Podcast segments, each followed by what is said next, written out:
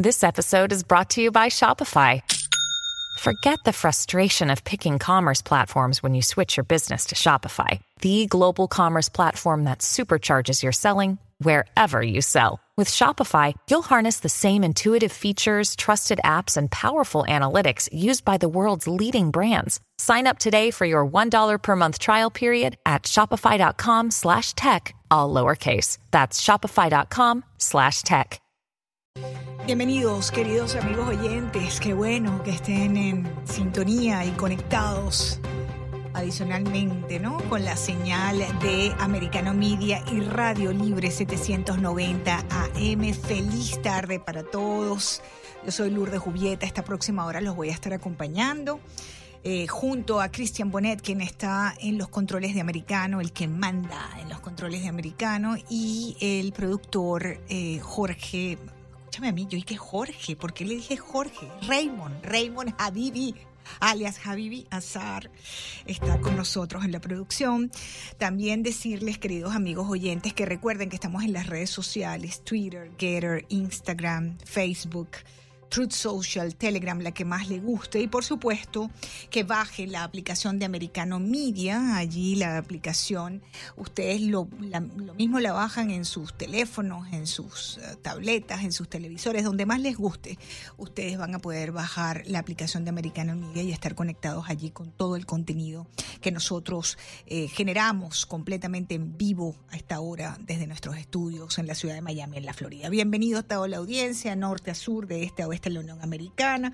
También, por supuesto, invitarlos a que revisen nuestra página web americanomedia.com. Se van a quedar patidifusos cuando vean la página de información que tenemos preparadas, listas para ustedes con todo lo que es noticia. Esa información y esas noticias que ustedes necesitan para saber exactamente qué está pasando en este planeta sin noticias falsas, mis queridos amigos oyentes. El teléfono de contacto 786-590-1623. Comenzamos el programa. Bueno, la administración de Biden dice que va a iniciar diálogos de seguridad con el régimen de Cuba, con el régimen de La Habana. Esas conversaciones con el gobierno cubano se van a llevar a cabo a partir del próximo y 18 de, y 19 de enero en La Habana. Así, eh, pues se supo a través del Departamento de Estado, un correo electrónico enviado por el Departamento de Estado al Congreso y el que por supuesto tuvimos acceso y allí indica que esas reuniones de esos primeros diálogos eh, con el régimen criminal violador de todos los derechos humanos de Cuba van a comenzar tan pronto como la próxima semana. Eh, yo esperaría que en esas conversaciones eh, se hablara sobre la situación de los presos políticos en Cuba. La gente de Prisoners Defenders, que es, yo diría, la organización más seria en materia de observación de derechos humanos y presos políticos en Cuba, ha denunciado que hay 1.057 presos políticos en Cuba, que la represión del régimen aterroriza y amordaza a la población civil y esta prestigiosa ONG eh, ha brindado este balance de la situación en eh, la isla de Cuba. Su director está con nosotros a esta hora, el director de Prisoners Defender, Javier Larrondo, nos atiende a esta hora. Javier, qué bueno saludarte, es Lourdes Jubieta de Americano Media. Bienvenido. Hola Lourdes, un abrazo, gracias. Igualmente para ti. ¿Qué tan grave está la situación? Porque veo que lejos de disminuir las cifras de presos políticos, hay 29 nuevos presos políticos en Cuba. Cuéntanos, Javier. Correcto, y efectivamente en los últimos meses eh, se está cumpliendo que más o menos la cifra de nuevos presos políticos viene a rondar cada mes los 30 nuevos presos políticos. Es decir, que la represión en Cuba está más álgida que nunca. Y se está produciendo además sin que en estos momentos, porque ha habido meses que han salido a la calle, gente y tal, estos meses no estamos hablando, algunos meses no estamos hablando de que hayan salido a la calle, sin embargo, siguen con esas cifras, con ese ritmo. Es decir, ellos están haciendo una racia sobre la población civil, están vigilándoles y están callando a todo aquel que les pueda poner en peligro porque tienen mucho temor de lo que la población ya hoy en día sabe, y es que es un régimen absolutamente criminal. Es así, Javier, pero sabes que me quedo pensando cuál será el objetivo de esta arremetida contra, eh, contra los cubanos en Cuba, ¿no? El ¿Es un objetivo o es una consecuencia? Eh, ¿Es poner más presión para multiplicar este éxodo de cubanos que, como estás perfectamente al tanto, no tiene precedentes? ¿Qué, qué lectura tú le das a esto? Sí, de hecho mencionamos el tema del éxodo. No, yo creo simplemente que ellos se les ha acabado de las cuatro patas de poder que ellos tienen, que son la ideología, mm, falsa ideología, pero así han engañado a mucha gente, la ideología, relaciones internacionales la segunda, la tercera ingresos ilegales, de todo tipo, desde la droga hasta el tráfico de personas, de todo tipo. Y la cuarta, que es el poder militar, de las cuatro patas, la ideológica les eh, permitía que no tuvieran que utilizar la cuarta, el poder militar, eh, con toda su contundencia. Pero mm, se está desmantelando. Ya ideológicamente Cuba empieza a haber cada vez más sectores de la izquierda europea que dicen esto es una barbarie. Es más fascismo o salvajismo, barbarie, que, que, nada de lo que en el 59 prometió el, el, señor con barbas, ¿no? De manera que en estos momentos lo que están haciendo es para salvaguardar el poder, ya que no tienen la pata de sostén ideológica, lo que están haciendo es aplicar el máximo de pánico sobre la población para que la población no se mueva. Mm. Ese, esa es la clave. Entonces no se movían porque algún porcentaje de ellos se creían la película e incluso pensaban casi que estaban en guerra con Estados Unidos, mm. etcétera, etcétera. Pero es que eso ya no se lo cree nadie. Ya no hay ni siquiera un 30% de la población que crea eso que ya no hay ni un 10 que crea eso. Entonces, lo único que les queda es el terror. Correcto, es decir, ese apoyo interno ¿no? dentro de Cuba, eh, como tú dices, si acaso un 10%, y la manera de aferrarse quizás al poder es mediante esta represión tremenda que estamos observando, eh, sobre todo de los sucesos del 11 de julio hace dos años, ¿no? que es cuando la cosa reció, Javier, ¿no? Totalmente, sí. Eh, empezó, los conatos empezaron antes porque el, mundo juvenil, la juventud y eh, en particular los artistas eh, empezaron a movilizar mucho el ambiente y la juventud se unió, estaba emocionalmente, em, digamos, influenciada por, por todos sus artistas, con lo cual de la juventud ha nacido un movimiento que ha traspasado a la familia, la familia se le ha ocurrido tener la horrible ocurrencia, supuestamente, ¿no? En, Cuba, de salir a la calle a expresarlo, y ahí es cuando la familia completa se ha dado cuenta, primos y, y otros que no salieron y tal, oye, ¿pero qué es esto? Hmm. Estamos con, estamos con una banda de criminales en el poder. Y saben de los juicios, todo eso al final se ha traspapelado, se ha traspasado a toda la población. Entonces, ¿qué les queda ahora? Y terror, solamente les queda terror. No tienen nada, ni van a tener nada, porque el tipo de dirigentes que dirigen en Cuba son gente terroríficamente incompetente al mismo tiempo que mala. O sea que, que es, es, prácticamente imposible que sueñen en volver a tener ningún apoyo popular. Con lo cual lo que les queda es eso, el terror. El terror o una transición. Y la transición mientras estén Machado Ventura, este Valdés y, y Raúl Castro vivitos y no hay posibilidad. No van a dejar a nadie que haga una transición, claro. Estamos conversando con Javier Lerrondo, director de Prisoners Defenders. Esta organización también ha detallado que perdón, de esos 1.057 prisioneros políticos que ellos dan cuenta en, en su lista del terror, hay niños y niñas y 36 menores. Una de las grandes aberraciones del régimen de La Habana, Javier. Sí, pero además no solamente es que sean niños que están eh, opresos o procesados con medidas cautelares y tal, es que además eh, de ellos 16 han sido condenados por sedición. Es increíble. Con una pena de cinco años de privación de libertad. Increíble. Entonces, estamos hablando de un nivel muy fuerte, muy fuerte. Estamos hablando de niños desde los 14, 15 años hasta los 17 eh, encausados por sedición, nada menos. Sí, sí. Salieron con sus familias, con sus padres a la calle para decir patria y vida y poco más. Sí. Una cosa tremenda. Javier, te agradezco mucho estos minutos, como siempre un placer conversar contigo. Gracias por tu trabajo, por lo que estás haciendo. La información que nos llega desde Prisoners Defenders es esta denuncia de que hay 1.057 presos políticos en Cuba, entre ellos niños, adolescentes, y que aumentaron 29 nuevos, 29 nuevos casos este mes de diciembre. Bien, antes de irme al corte, queridos amigos oyentes, al regreso vamos a estar hablando de esta situación que se ha presentado con eh, la eh, los documentos que se han encontrado en casa, en el garaje de la casa del presidente Joe Biden, material clasificado. Los republicanos en la Cámara de Representantes iniciaron esa prometida investigación sobre el presidente Joe Biden y su familia, usando el poder de la mayoría que tienen en la Cámara. Vamos a ver ¿Qué pasa ahora con esa investigación, incipiente investigación, cuando estamos conociendo ahora este, este caso increíble, como decía Biden, ¿no?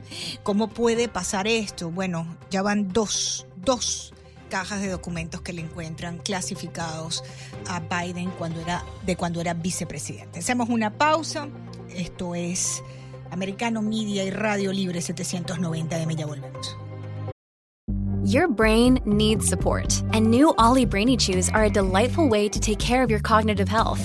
Made with scientifically backed ingredients like Thai ginger, L-theanine, and caffeine, Brainy Chews support healthy brain function and help you find your focus, stay chill, or get energized. Be kind to your mind and get these nootropic chews at ollie.com. That's O L L Y.com. These statements have not been evaluated by the Food and Drug Administration. This product is not intended to diagnose, treat, cure, or prevent any disease.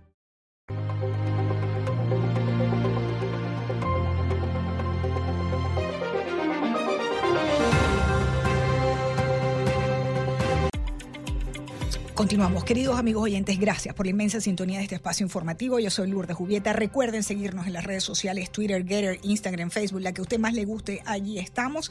Por supuesto, americanomedia.com y bajen la aplicación de Americano en sus teléfonos y en sus tabletas para que no se pierdan ni un minuto ni un segundo de toda nuestra programación. Bueno, queridos amigos oyentes, tarararán, adivinen qué. El presidente Joe Biden reconoció que un documento con marcas clasificadas de su época como vicepresidente fue encontrado en la biblioteca personal en su casa en Wilmington, Delaware, junto con otros documentos encontrados en su garaje de su casa días después de que se, quiera, se diera a conocer que encontraron información también clasificada en la oficina de su antiguo instituto en Washington.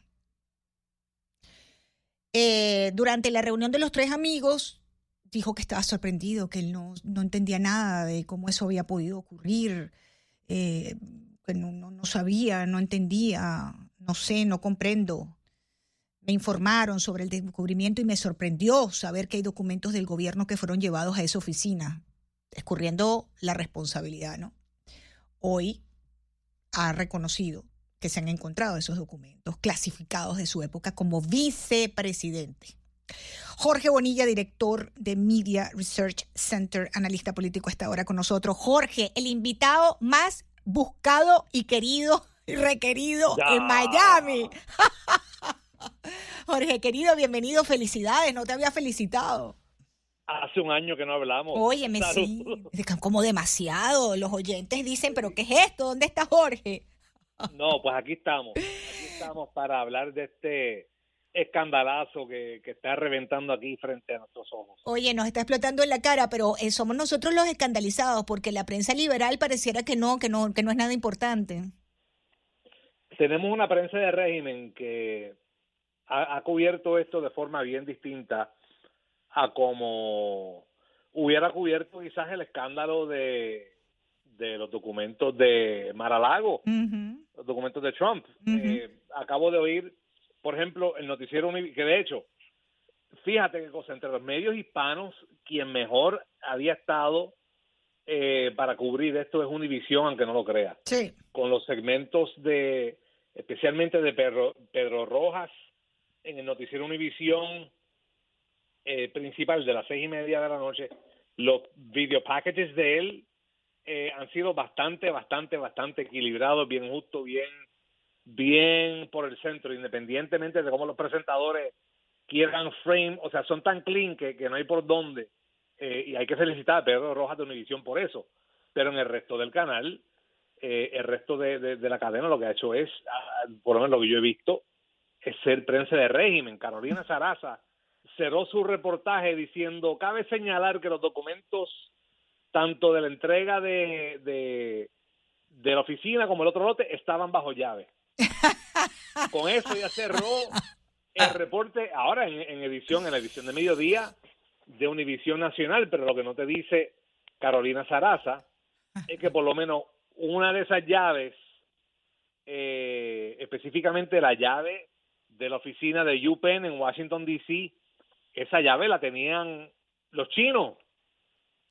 ¿Y cómo sabemos eso? Sabemos eso por los documentos que se encontraron en, y vuelve el fantasma de la portátil de Hunter Biden, donde se revela que en, el arrendamiento de, esa oficina de UPenn estaba Hunter Biden con acceso al vicepresidente Biden y a varios funcionarios y empresarios chinos de la CFC con quienes Hunter había firmado un contrato. O sea, eh, y después salió otro reportaje indicando que los chinos habían dado una millonada para tener acceso a, a, Joe Biden y, a la oficina, y estamos hablando de que los chinos tenían llave a este lugar en donde estaban guardados estos documentos posiblemente clasificados. Mira, comenzando esta, este nuevo Congreso, los republicanos, con mayoría allí en la Cámara, eh, pues ah, dicen que iban a iniciar ¿no? su prometida investigación sobre el presidente Joe Biden y su familia. Eh, mientras, bueno, van allanando el camino, porque me imagino que habrán estas audiencias públicas, ¿no? O sea, aquí hay material para investigar tremendo, tremendo. Esto que acaba de pasar ahora con estos documentos clasificados, que además quería preguntarte, en tu opinión, ¿cuál es la diferencia entre los documentos clasificados que le encontraron a Trump y lo que le han encontrado a Biden? Bueno, hasta ahora, hasta lo que se ha reportado hasta ahora, la única diferencia real es cantidad de documentos. La ley no contempla, eh, bueno, son dos cosas, perdón, cantidad de documentos y el tiempo de demora entre cuando fueron los documentos sacados indebidamente eh, en el caso de Biden y cuándo se reportaron.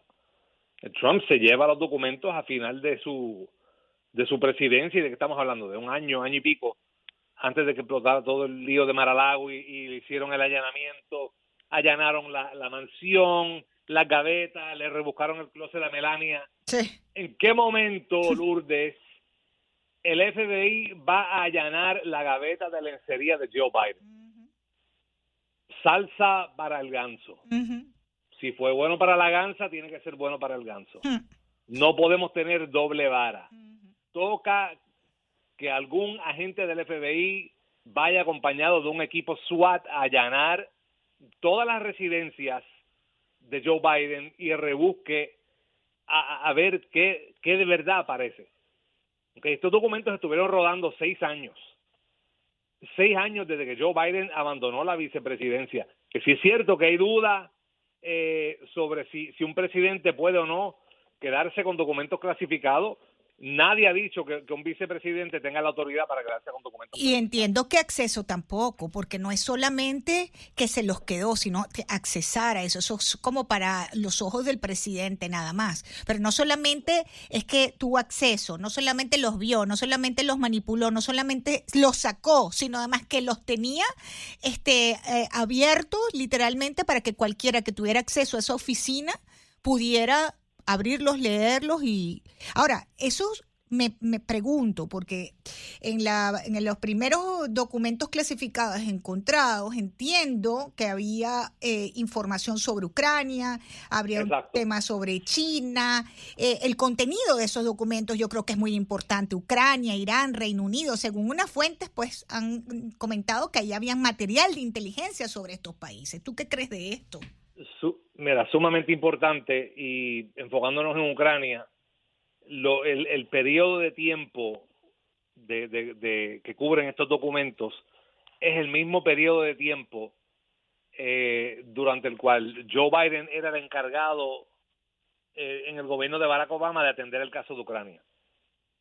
Y en todo ese cronograma fue cuando Joe Biden presionó al fiscal eh, en, Ucrania, presionó al presidente Poroshenko para que despidiese al fiscal especial que estaba investigando los tratos de Hunter Biden con Burisma. O sea que mm. todo esto es bien... Todo esto apunta al mismo lugar. Claro, todo apunta al mismo lugar y hay que hacer las preguntas y volvemos a lo mismo. Todo esto sucede y todo esto es tanto escándalo porque esta prensilla de régimen mm. no investigó el laptop de Hunter Biden cuando tenían que investigarlo. Lourdes, tenemos noticias de última hora, última hora, última hora, última hora. El secretario de Justicia, Garland, acaba de nombrar fiscal especial independiente en el caso de los documentos de Joe ¿A quién nombró? ¿A quién nombró? Porque se estaban eh, moviendo unos nombres. Se estaban... Lo estamos buscando. Ah, ok, porque se estaban barajeando unos nombrecitos por allí muy interesantes, ¿no? Y algunos que se habían puesto a la orden para ser el, fiscal especial en la investigación. Oye, ¿esto a dónde puede llegar, Jorge? No, lo espantoso es que no sabemos. No sabemos, no sabemos cuál es el término de, de, este escándalo. Y, y, repito, porque nunca se ventiló debidamente que fue cuando ocurrió la portátil de Hunter Biden. Todo esto vuelve a la portátil de Hunter Biden. En Puerto Rico hay un refrán que dice que al que no quiere caldo le dan tres tazas. Hmm. No quisieron reportar la portátil de Hunter Biden y ahora esa negligencia les explotó en la cara y ahora van a tener que lidiar con eso. Quieran o no quieran, eventualmente todo vuelve. Toda, todo ese detalle, todas esas, eh, las respuestas están ahí. Ahí fue que salió la información eh, según publicó la, periodista Miranda Devine eh, del New York Post, que la autora del libro The Laptop from Hell, o la portátil del infierno, ahí ella detalla exactamente el, el, acuerdo de arrendamiento eh, de la oficina de UPenn donde estaba Hunter Biden y estaba Ese es el hilo común en todo esto. Donde se encontraron estos documentos son lugares a los que Hunter Biden tenía o tiene acceso. La casa de Wilmington, la oficina de UPenn, esto pique se extiende, Lourdes. Jorge Bonilla, gracias por acompañarme. Por supuesto, seguimos muy pendientes de esta información. Queridos amigos oyentes, ya nos decía Jorge que han asignado a un fiscal especial para esta investigación. Vamos a ver qué pasa. Lo importante a esta hora, el mismísimo Joe Biden reconoció hoy que un documento con marca clasificada de su época como vicepresidente fue encontrado en su biblioteca personal en su casa en Wilmington, Delaware, junto con otros documentos encontrados en el garaje de su casa días después de que se diera a conocer que encontraron información confidencial en la oficina también de su instituto, antiguo instituto en Washington. Hacemos una breve pausa, ya regresamos en Americano. Continuamos, queridos amigos oyentes. En breve nos vamos a ir para Venezuela. Va a estar con nosotros Luis Florido. Luis Florido es un exdiputado venezolano que está al cargo nada más y nada menos que de la coordinación de la Comisión Internacional de la Plataforma Unitaria de Venezuela. Vamos a estar hablando con Luis sobre el futuro de la oposición venezolana tras la disolución del gobierno interino de Juan Guaidó. Pero tengo aquí la información que nuestro querido Jorge Bonilla nos daba en primicia esta, este breaking news sobre eh, la investigación eh, del manejo de documentos clasificados de la era de Obama por parte del presidente Joe Biden, eh, y es que el fiscal general Merrick Garland, como nos decía Jorge Bonilla, anunció el nombramiento de un fiscal especial para analizar ese descubrimiento de documentos clasificados en poder del presidente Joe Biden de sus tiempos como vicepresidente de Barack Obama, y el encargado de la investigación será un ex fiscal federal de Maryland, de Maryland, de nombre Robert K. Her, quien trabajó en el Departamento de Justicia durante el gobierno del expresidente Donald Trump del Number 45. Garland hizo este anuncio desde la sede del Departamento de Justicia, citando que la Agencia de Archivos Nacionales notificó al departamento de, eh, del Departamento de Justicia del primer hallazgo ocurrido en noviembre pasado, cuando los abogados del presidente Biden informaron a la Casa Blanca que habían encontrado esos documentos. Ahora también consigue documentos en el garaje de su casa, en su oficina personal, y bueno, ya hay un fiscal, como les decía, asignado, eh, que es uh, Robert K. Hurd, ex fiscal federal de Maryland, y como les decía, que trabajó en el Departamento de Justicia durante el gobierno del presidente Donald Trump. Bueno, nos vamos para Venezuela. Queridos amigos oyentes, fíjense ustedes dónde estamos parados con la situación venezolana. Por ejemplo, el paso de los migrantes irregulares por el Darién, por esa selva del Darién, creció 85,6% el año pasado. Eso según datos del gobierno de Panamá llegó a la cifra histórica, escuchen ustedes, 248.284 personas. Venezuela sigue siendo la nacionalidad predominante con 150.327 venezolanos cruzando, jugándose la vida a través de la selva del Darién. Adicionalmente a esto, ahora en este momento que estamos ustedes y nosotros conectados por la señal de Americano Media y Radio Libre 790 de norte a sur y de este a oeste de la Unión Americana completamente en vivo, miles de empleados públicos y jubilados en este momento protestando en Caracas para exigir aumento en los salarios y pensiones. ¿Saben cuánto está ganando un maestro al mes? 14 dólares. El monto mínimo establecido por el régimen de Maduro es de 7 dólares mensuales, mientras que una familia necesita por lo menos 50 o 60 veces ese dinero solo para comer. Y finalmente, pues por supuesto, la gente de espacio público nos está informando de la censura en Venezuela. Han denunciado ocho ataques a la libertad de expresión solamente en el mes de diciembre. Me acompaña a esta hora el exdiputado Luis Florido. Luis Florido tiene, como les decía antes del corte, la inmensa responsabilidad de coordinar la Comisión Internacional de la Plataforma Unitaria y quería conversar con él, comenzando el año como estamos ahora, sobre cuál es el futuro de la oposición venezolana tras la disolución del gobierno interino de Juan Guaidó. Luis, qué bueno tenerte en el programa. Bienvenido. Te saluda Lourdes Jubieta desde Miami. ¿Cómo estás, Lourdes? Un gran saludo a todos y feliz año para todos aquellos que nos están escuchando en tu prestigioso programa. Gracias, Luis. Igualmente para ti, muchos éxitos. Todos queremos que tengan éxitos en lo que están haciendo, que sea muy exitoso y que tengamos objetivos eh, importantes logrados para el bienestar de Venezuela y de los venezolanos. Fíjate esas tres noticias nada más que le acabo de poner sobre la mesa en nuestra audiencia en la Unión Americana para poder entender lo que está pasando en Venezuela, la crisis que tenemos en Venezuela y por qué hay que buscarle una salida política a esta situación. ¿Cómo tú ves en este momento, Luis, la situación? Tras esta disolución del gobierno interino, esta nueva etapa en la oposición venezolana, ¿hacia dónde vamos? Bueno, mira, eh, tal cual como tú lo decías, Venezuela sigue siendo un país con problemas extremadamente graves como solo decirle a la gente que, que, te está escuchando que, un maestro gana medio dólar por día, eh, eh, la gente tiene que darse una idea de lo que eso significa. Eh, cuando usted va a cualquier supermercado y cualquier compra pequeña, por pequeña que sea, no le salen menos de 15, 20 dólares. y estamos hablando de algo muy básico. Es decir, que estamos viviendo una situación dentro de Venezuela que está generando una necesidad, la necesidad de seguirse yendo del país, eh, en el caso de los migrantes venezolanos que siguen saliendo y siguen arriesgando sus vidas. Yo he tenido gente amiga que ha hecho el recorrido por la selva del Darién y que ha pasado, ha llegado pues hasta, hasta el río el río Grande o el río Bravo, eh, según el lado de la frontera que esté. Es decir, que, Venezuela sigue siendo un país con múltiples problemas, decreció más del 80% del Producto Interno Bruto, más del 80% de pobreza, eh, una inflación que ha llegado hasta siete, siete dígitos en algún momento, hoy se encuentra aún en tres dígitos. Es decir, hemos vivido, nos hemos acostumbrado a vivir en hiperinflación, aún en una economía que se ha ido dolarizando. Sí.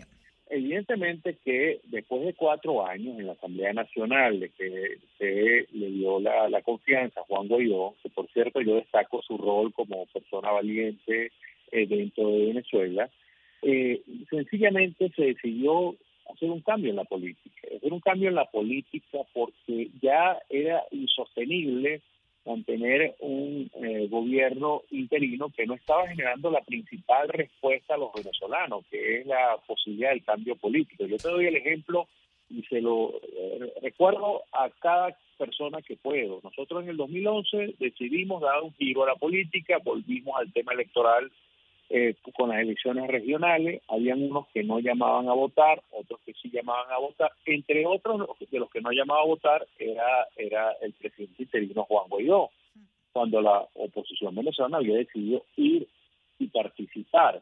Bueno, ocurrió un hecho sobrevenido que fue lo de Barinas. Barinas es donde está la familia Chávez, donde vive la familia Chávez. Eh, el candidato, por cierto, del partido que convocaba a la abstención, eh, él decidió participar y ganó esas elecciones. Esas elecciones se le desconocieron. Y posteriormente a que se le desconocieron, todos se dieron cuenta de la importancia de un Estado como Barinas, de que fuéramos juntos y para ya las elecciones en enero del 2022, todo el mundo lo fue a ayudar. Y todos participaron en ayudarlo. Y derrotamos a los Chávez y derrotamos a Maduro y derrotamos al candidato, uno de los favoritos, por cierto, los más cercanos a Maduro. Es decir, que sí se puede derrotar electoralmente a esta gente, aún con los poderes públicos a su servicio y a su favor. Bueno, no es la primera experiencia en América Latina, ya ocurrió en el Chile de Pinochet cuando él manejaba el, el, área electoral a través del Ministerio del Interior. Eh, Venezuela entra en esta nueva política y por eso nosotros tenemos que avanzar en función del objetivo que tenemos, que es el objetivo de derrotar a Maduro de cara al 2024. Y en ese sentido nos estamos organizando. Por eso la preponderancia de la política hoy va a estar en la plataforma unitaria, que es en definitiva quien va a organizar todo lo que corresponde, no solo con las elecciones primarias, porque las elecciones primarias no son la respuesta a todo, son la respuesta a la movilización del país y al problema del fin candidato, sino también del plan que se va a ejecutar cuando llegue el candidato y después futuro presidente de la alternativa democrática. Pero fíjate, Luis, que tú nos estás hablando, el objetivo es la unidad y la plataforma, plataforma unitaria. Pero qué difícil conseguir la unidad en Venezuela. ¿Cómo se va a lograr la unidad? ¿Cuántos precandidatos hay inscritos? ¿Por qué es tan difícil entender dónde está eh, no sé si utilizar, Luis, la palabra el enemigo eh, o dónde está la persona que hay que derrotar. Eh, ¿Por qué es tan difícil ponerse de acuerdo? ¿Por qué los venezolanos somos así? Bueno, este, tú lo has dicho, los venezolanos no solo que seamos así, yo, yo creo que no es un tema solo de Venezuela. Yo creo que los latinoamericanos somos así. Y creo que en definitiva el poder la, búsqueda del poder es así. Es decir, hay distintos intereses, distintas visiones. Usted cuando ve peleando a alguien con otro, usted tiene que pensar a veces, pensar mal en ese sentido, de decir, ¿qué habrá detrás? Este, porque hemos visto en muchos casos que muchas de las peleas públicas que se dan es porque detrás hay un candidato o un aspirante. Y eso ha sido un problema, no solo de ahora, sino de, de, que venimos luchando contra el régimen de Nicolás Maduro. O sea, la conciencia de la unidad, por eso se resuelve a través del mecanismo que nos genere la solución de ese problema. Que es la primaria. Es cómo nos unimos. Que es la elección primaria. este, eh, yo no soy, digamos, un fanático de la elección primaria porque creo que hay muchas cosas que resolver antes de la elección primaria. Pero en definitiva es un mecanismo que nos ayuda a resolver un problema que es el problema de tanto, de, de la proliferación de candidatos. Ahora. Y al final la proliferación de candidatos per se no es mala, Lourdes. Eh, claro. Lo malo es que vayan candidatos por fuera de la unidad. Eso es lo que te iba a decir. Déjame hacer una breve pausa. Estamos conversando con Luis Florido desde Venezuela, porque perfecto, sacan un candidato unitario, pero hay otros que quizás se puedan lanzar por fuera también de la unidad y eso también divide el voto. Y eso es lo que a lo que me refiero, ¿no? Que puede eso efectivamente fracturar o dificultar la posibilidad de tener una salida política a esta crisis que tenemos en Venezuela. Estamos con Luis Florido. Ya regreso, Luis. Voy a identificar la radio y ya volvemos. Vamos, queridos amigos oyentes, gracias por la inmensa audiencia de este espacio informativo. Yo soy Lourdes Jubieta, Americano Media, de norte a sur y de este a oeste de la Unión Americana, completamente en vivo en el sur de la Florida, en la 790M de Radio Libre. Estamos conversando desde Venezuela con Luis Florido. Luis es eh, exdiputado y es el coordinador, el que encargado de la coordinación de la Comisión Internacional de la Plataforma Unitaria.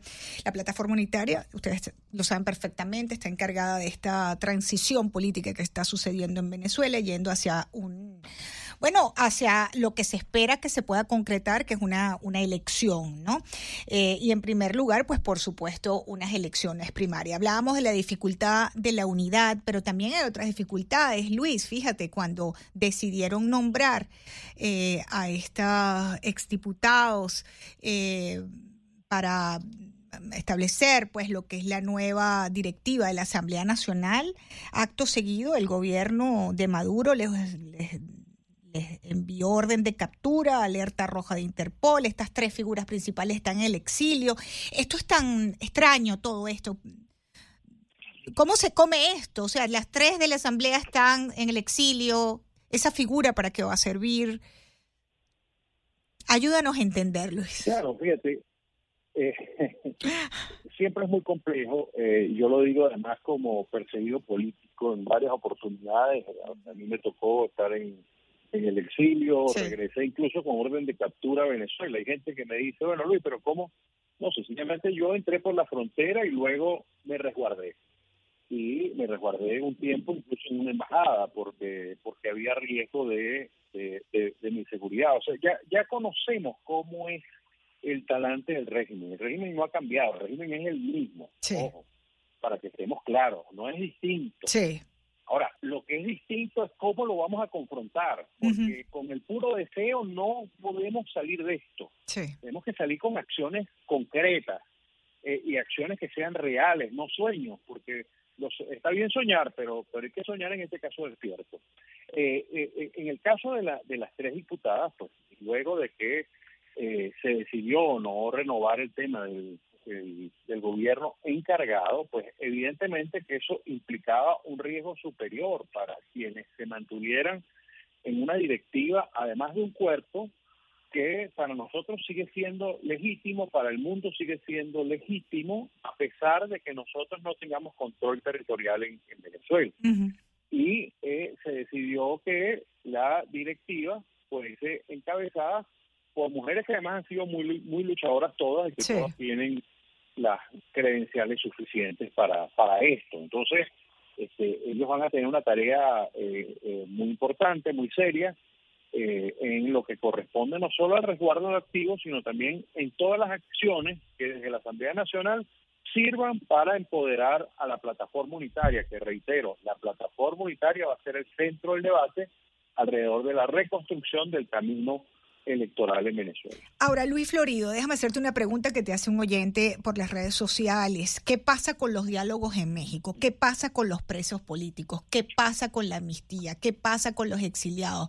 Pareciera que se le está dando tanto al gobierno de Maduro, se le están levantando sanciones, se está facilitando una, una cantidad de cosas que ellos han pedido en esta negociación, pero para el lado de la oposición existe la, la percepción de que no hay nada a cambio. ¿Cómo lo ves tú? ¿Qué es lo que está pasando? ¿Qué no sabemos? ¿Qué nos puedes decir? Mira, este, eh, eh, Lourdes, las negociaciones son complejas. Yo, yo me he preparado para, para todo el tema de negociaciones y he estado eh, en, en, varias de, las, de los procesos de negociación, en algunos dentro como protagonista y en otros de backup, ayudando pues este, a eh, quienes eh, asistieron en su momento. Hoy hay otro proceso, que es un proceso delicado, ha sido un proceso que cuyos actores internacionales han buscado darle la mayor seriedad, eh, pero como lo he dicho, el régimen sigue siendo el mismo. Ahora, por ello, ¿te vas a cansar de, de seguir intentando el proceso de negociación? No, es un proceso que no debe pararse. O sea, eh, la, la, primera premisa que tú aprendes un proceso de negociación es que tú no te paras de la silla hasta que logres eh, tu objetivo o parte de tus objetivos. Y creo que hay muchas cosas importantes, muchas cosas necesarias que tienen que tratarse en ese proceso de negociación. Nosotros eh, le apostamos a esto y fíjate, casualmente o, o no casualmente, parece mentira, pero los gobiernos eh, de izquierda que hoy hay en la región están contestes con la necesidad de que México debe producirse. Eh, y eso es una presión adicional que nos ayuda, porque el régimen le presta más atención a un Petro hoy que, que antes al, al, presidente eh, anterior. Entonces, que estos países que han accedido al poder a través del voto, porque todos accedieron al poder a través del voto, pueden incidir positivamente en función del objetivo que nosotros nos hemos trazado, que es que Venezuela recupere su democracia a través del mismo voto, que la única institución que queda viva en Venezuela es el voto. El voto que lo pueden soslayar, el voto que lo pueden pisotear, el voto que lo pueden eh, eh, eh, menoscabar por muchos mecanismos, sí pueden, sí, es correcto. Pero nosotros demostramos en 2015, ganando las dos terceras partes de la Asamblea Nacional, que la gente está por encima de cualquier intento. Y lo demostramos también en Barinas, como te acabo de referir. Ahora, Luis, ¿cuál es la mayor dificultad en este momento? Me quedan cuatro minutos de programa. ¿Cuál es la mayor dificultad, sinceramente, que tú digas, esto está cuesta arriba, esto nos va a costar? No, lo que eh, la mayor dificultad en este momento es el, el, esfuerzo unitario, este, eh, las posiciones, es decir, eh, algunos dirán, eh, era muy difícil tomar esa decisión del gobierno interino, pero había que tomarla. Pero además ese, eh, pero además eso es parte, pero además eso es parte de la política, ¿no? Yo creo que el mismo Guaidó lo debe entender perfectamente, ¿no? Este, los cambios políticos. Es parte de la política. Esa es la dinámica. Y, y no, y no, y te repito, y no era un tema ni siquiera de Guaidó, porque yo le hago un gran reconocimiento a, a, Juan Guaidó como líder y creo que en algún momento él va a lograr cristalizar sus aspiraciones. Creo que en esta oportunidad no va a ser así. Eh, pero eh, el problema es cuando hay alguien que quiere que tú hagas lo que él quiere. Mm. Este, eh, es decir, yo una vez hice este, con la Universidad de Virginia un, un curso sobre esto y, y, en ese curso se decía que los grupos son genios, los grupos están por encima del promedio de inteligencia, pero las individualidades que son muy inteligentes bajan a esos grupos por debajo del promedio. Mm. ¿Por qué? Porque bueno, porque los grupos aportan uno y otro y permiten construir una idea clara de hacia dónde se va. Y aquí la mayoría, el 77% de la Asamblea Nacional decidió un camino, la plataforma unitaria decidió un camino, la unidad democrática decidió un camino. Yo sé que este no es el momento de mayor popularidad de la unidad democrática. Hasta que nosotros no logremos, Lourdes, el objetivo no, no, no vamos a hacer los populares que se quiere, pero no por eso va a dejar de hacer el trabajo. Tenemos que hacerlo y tenemos que construir el camino crítico hasta lograr el cambio político en Venezuela. Y, y tratar de alcanzar esa unidad, ¿no? Tiene que haber mucho diálogo para, para poder llegar a, a, tratar de concretar que de verdad sea una figura que represente a la oposición que se encare eh, con quien sea el candidato para del oficialismo. Ahora, me queda un minuto. Eh, ¿Habrá otra reunión en México? ¿Qué, qué, ¿Qué se está esperando o ya no va a haber más? ¿Qué va a pasar con eso? Mira, sobre México siempre hay que tener mucha mucha prudencia, Lourdes, pero nosotros le estamos apostando a que eso ocurra. Y los países de América Latina y de Europa y los Estados Unidos, eh, de los países de, de Norteamérica, también están apostando a que eso ocurra. Yo espero que se vuelva a instalar y que se definan unos acuerdos en favor y en beneficio de todo el pueblo venezolano y por supuesto de la ruta que hemos venido trazando. Luis, siempre se me hace corto el tiempo para hablar contigo porque además el tema de Venezuela es, eh, eh, lo llevamos todos en el corazón y además es apasionante. Te agradezco mucho, Luis Florido, diputado, él está encargado de la coordinación de la Comisión Internacional de la Plataforma Unitaria. Eh, gracias, Luis, por acompañarme como siempre. Un placer tenerte en Americano. Gracias a ti, Gracias, por tu tiempo. Bien, amigos oyentes, me tengo que despedir porque se me acaba el tiempo lamentablemente. Eh, les agradezco mucho, pues por supuesto, la sintonía. Continúen conectados con Americano Media y con eh, Radio Libre 790. Recuerden bajar la aplicación de Americano, por supuesto. Seguirnos en las redes sociales, estamos allí en la que más les guste. Si les gusta Facebook, True Social, Twitter, allí estamos y por supuesto en americanomedia.com. Gracias.